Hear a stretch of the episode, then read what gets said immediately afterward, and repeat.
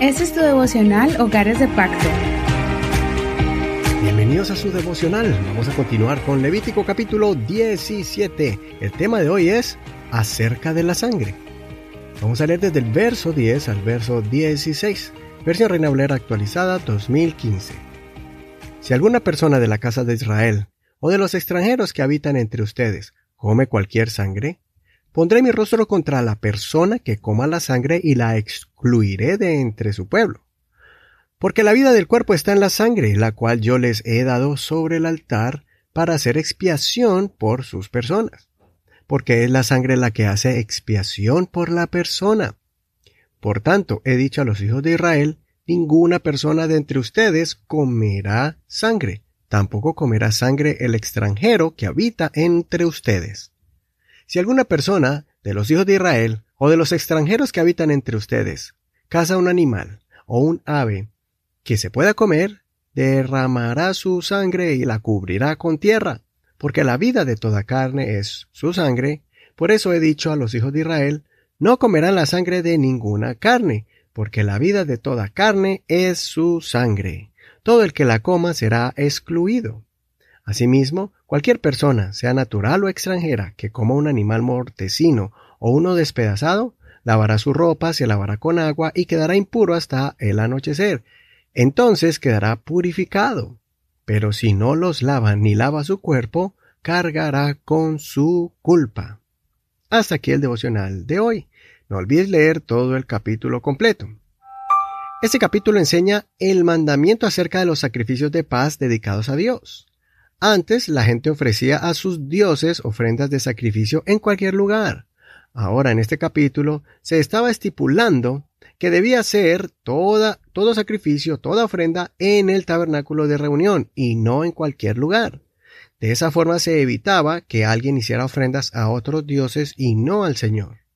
Cuídate de hacer cosas que parecen ser, entre comillas, cristianas, pero que no agradan a Dios porque se salen del orden bíblico, de obras que los apóstoles no enseñaron.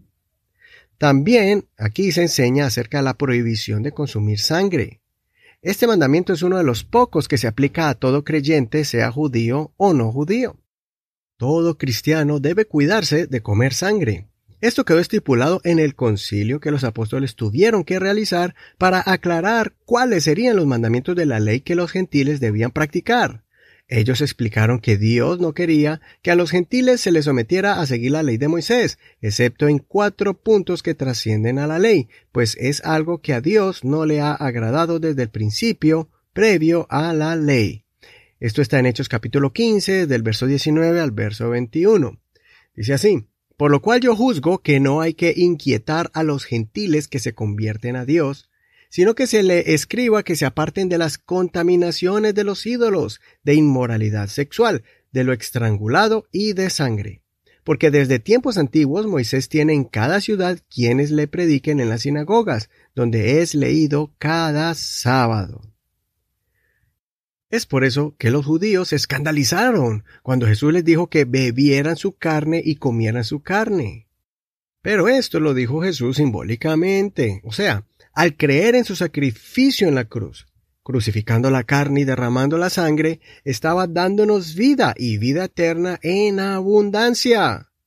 Por eso la Pascua, donde bebían vino, comían pan sin levadura y comían el cordero, ahora tenía un nuevo simbolismo el vino representa la sangre de Jesús y el pan el cuerpo de Jesús.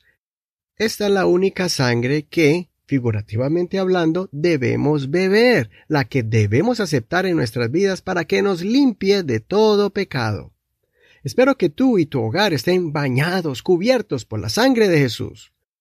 Fuera del Señor no vale otra clase de ritual espiritual, ni rezo especial, ni quemar incienso, ni ninguna otra clase de acción que se ha querido infiltrar en la Iglesia de Jesucristo por medio de falsos maestros que están tratando de mover las emociones de las masas, engañando a muchos para que se sientan bien, mas no mostrándoles el verdadero camino, mezclando filosofías de otras religiones, contaminando lo sagrado con lo impuro.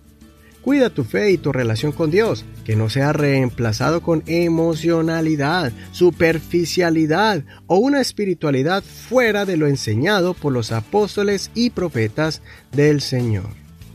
Soy tu amigo Eduardo Rodríguez. Que el Señor reciba tus ofrendas y te cuide de consumir otra sangre que no sea la sangre del Cordero de Dios.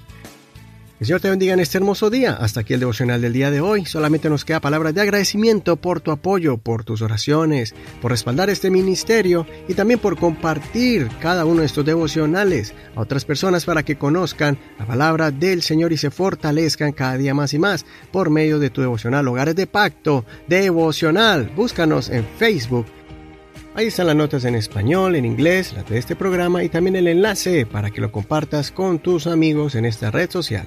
Bendiciones.